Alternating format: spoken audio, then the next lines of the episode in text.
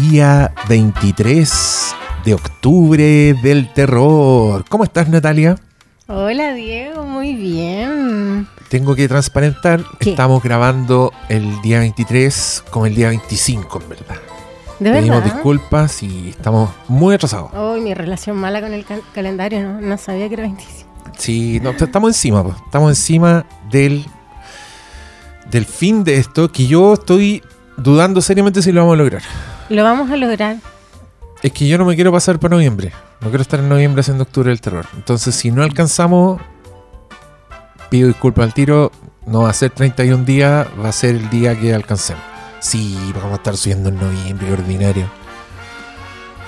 No, Si usted quiere que sigamos haciendo el programa en noviembre, no, no, no. mande 331. Si quiere que quedemos en el día que sea. Ya, hoy día vamos a hablar de una película de este año. Cuando a veces nosotros nos reservamos ciertos estrenos y vamos a decir, ya, lo vamos a ver y vamos a hablar de la cuestión sea como sea. Que creo que tiene que, tiene que tener eso. Octubre del terror. Es Sí. parte de, la- de los festejos. Porque además los streaming siempre estrenan algo terrorífico. Hay, hay algo que, que subieron justo esa semana al, al streaming porque estamos en octubre. Entonces también aprovechamos. Pero igual este no es estreno de octubre. Ya lleva harto rato en... No en nuestras plataformas.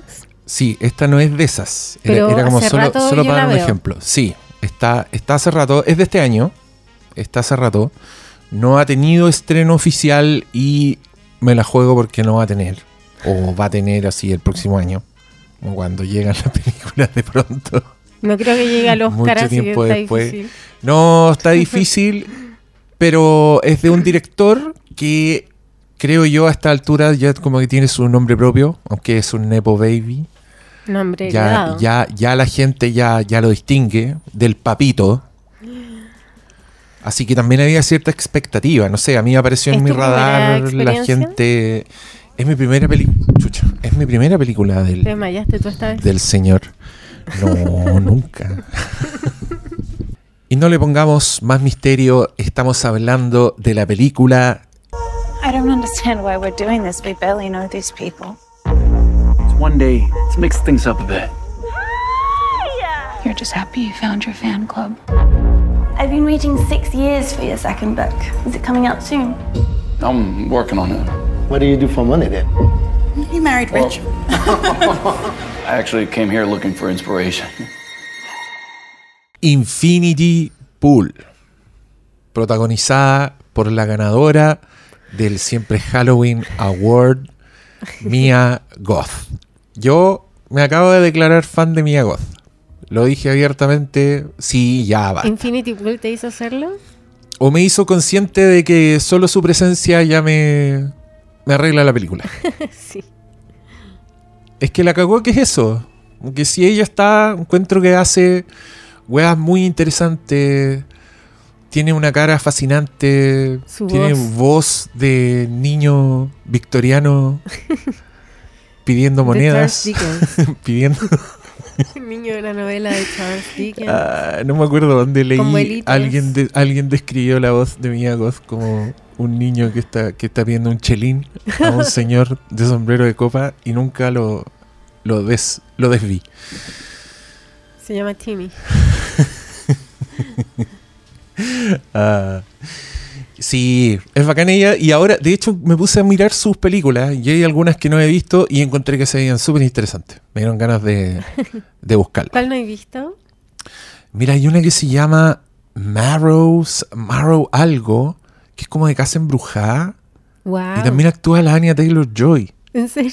Que después actuaron juntas juntas, en que son. Emma. Sí. Pero también estuvo en Suspiria, que yo no me acuerdo de Mia Goth en Suspiria. Voy a, voy a ver Suspiria pensando en Mia Goth. Y, y, y ¿sabéis qué? Creo que eso es testamento de que igual es buena actriz. De que no necesariamente está haciendo Mia Goth.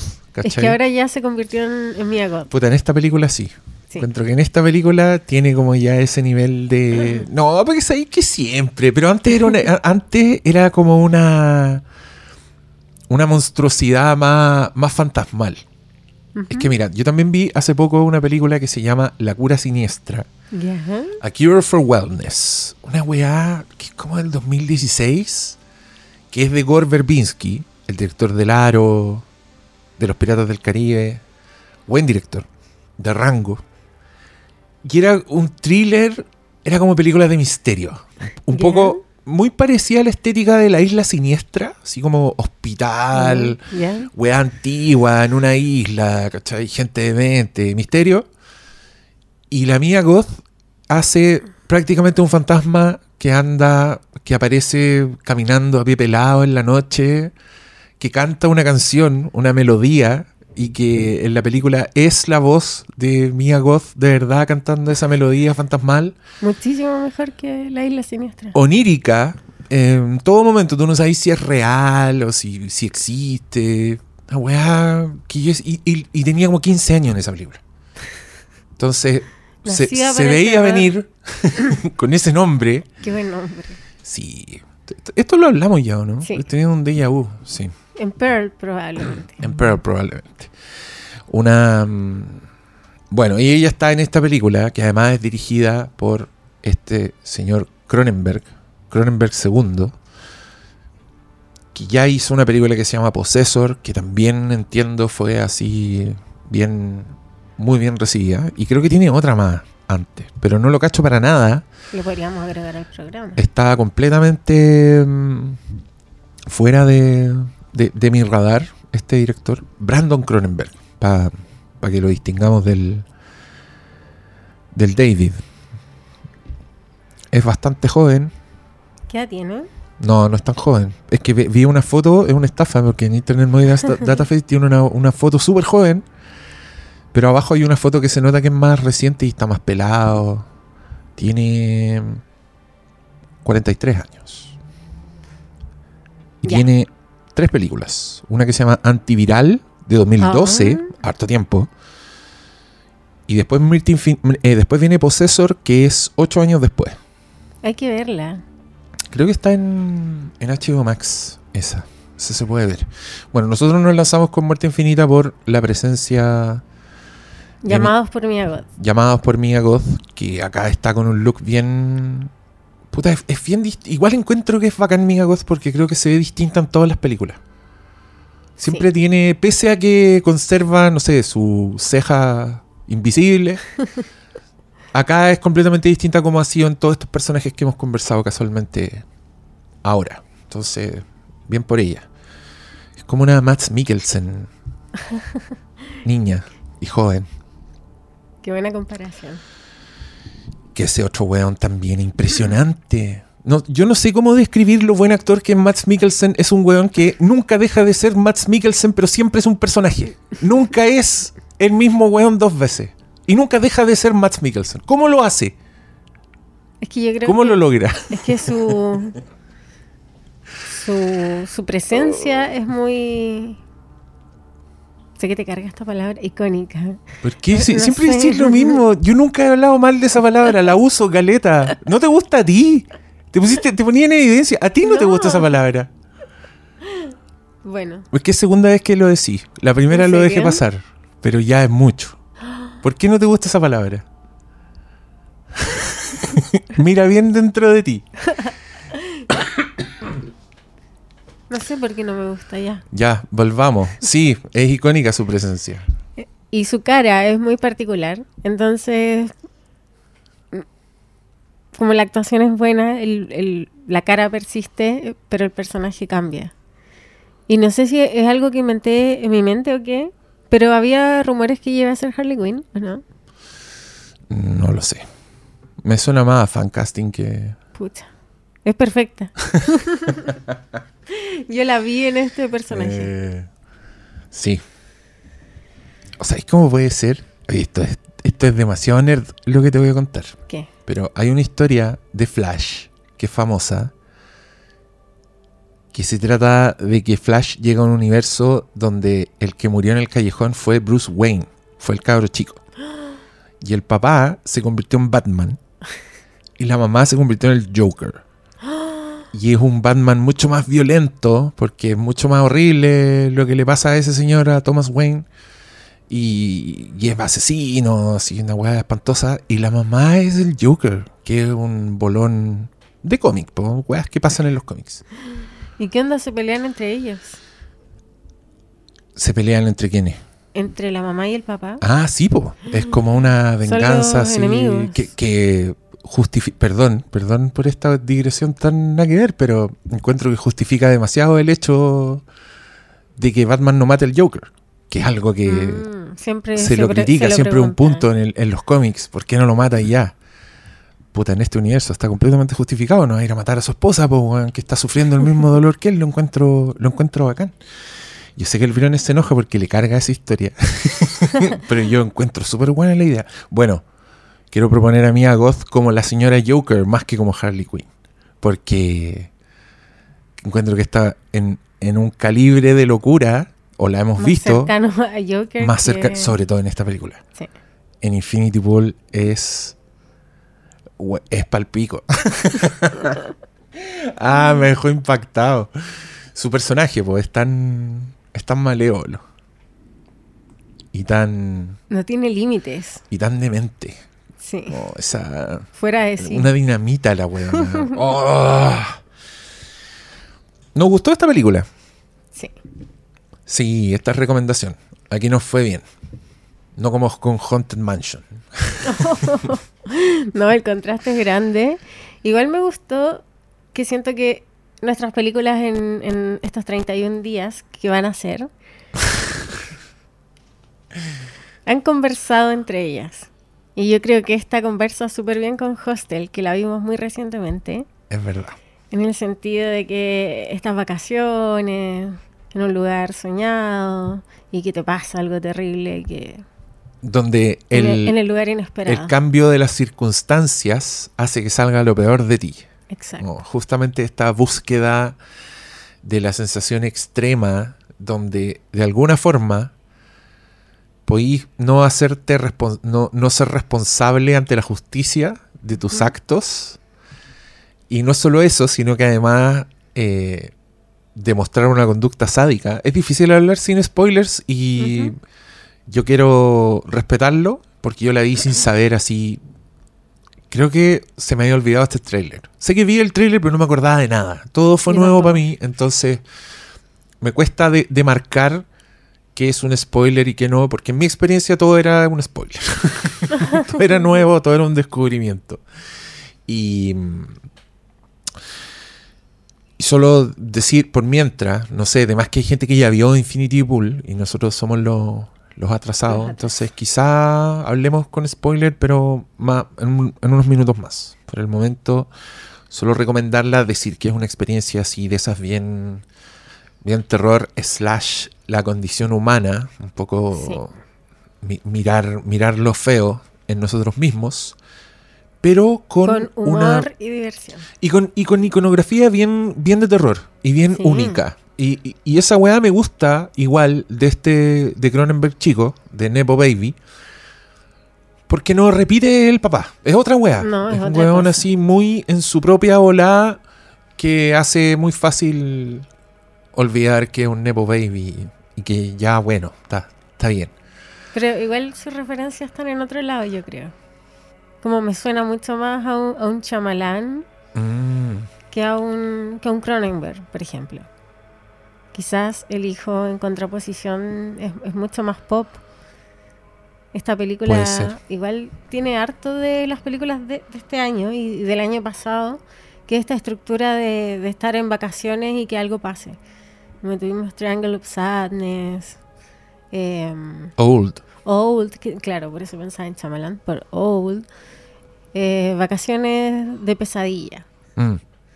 Y, y es bonita esta exploración, encontré que era súper interesante, era, era buena igual la ciencia ficción que tiene, porque tiene también un elemento ahí medio, no sé, me- medio Verhoeven. Ah, algo está haciendo interferencia. Tu teléfono. Em, sí, po. Como una, una exploración futurista en un mundo, un mundo del pasado. Claro, con la, con la excusa de estar en, en otro en otro país, Claro, en un eh, lugar que, que es exótico, que es ajeno, que tiene sus propias leyes y que es un, es un país inventado. Yo al principio dije para no meterse en problemas, pero después dije, no, para que la weá sea plausible, porque pasan cosas demasiado extremas en este país, entonces claramente no... Es una mentira. te- pero, pero, pero es una ciencia ficción, ¿cachai? Es como Sí. un país eh, mítico, un, un país... Es como una mezcla Apócrifo. entre Pakistán y México. sí, una weá muy, muy rara. Y- pero reconocible, entonces, bien, bien. Lo, lo que a mí me. Yo le veo también influencias más, más europeas, más de, más de mono. Tiene de. Puta, de, de argento, si querís, así como las weas más Ah. alucinógenas. Y también tiene. mm, Esa, esa onda de, de, de película europea, encuentro yo.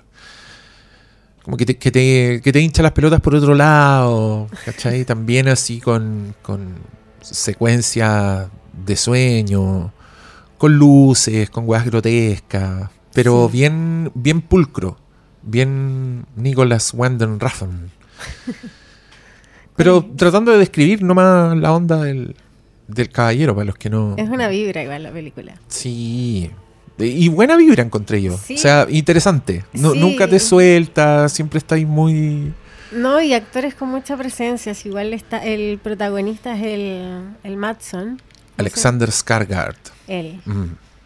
que es buenísimo su personaje. Y él es el que lleva toda la historia y que tiene una esposa, pero es sucio por, por la mierda. Me encanta. Tiene, tiene Claro. chisme. Sí, ahora, ahora, Tiene ahora contemos la trama. enredo. Ahora vamos a contar la trama. Si usted encuentra que todo un spoiler, váyase. Ya les dije en mi experiencia, todo va a ser un spoiler porque yo no sabía nada de la película. Y, y- creo que eso también me, me permite decir, oye, la encontré súper interesante.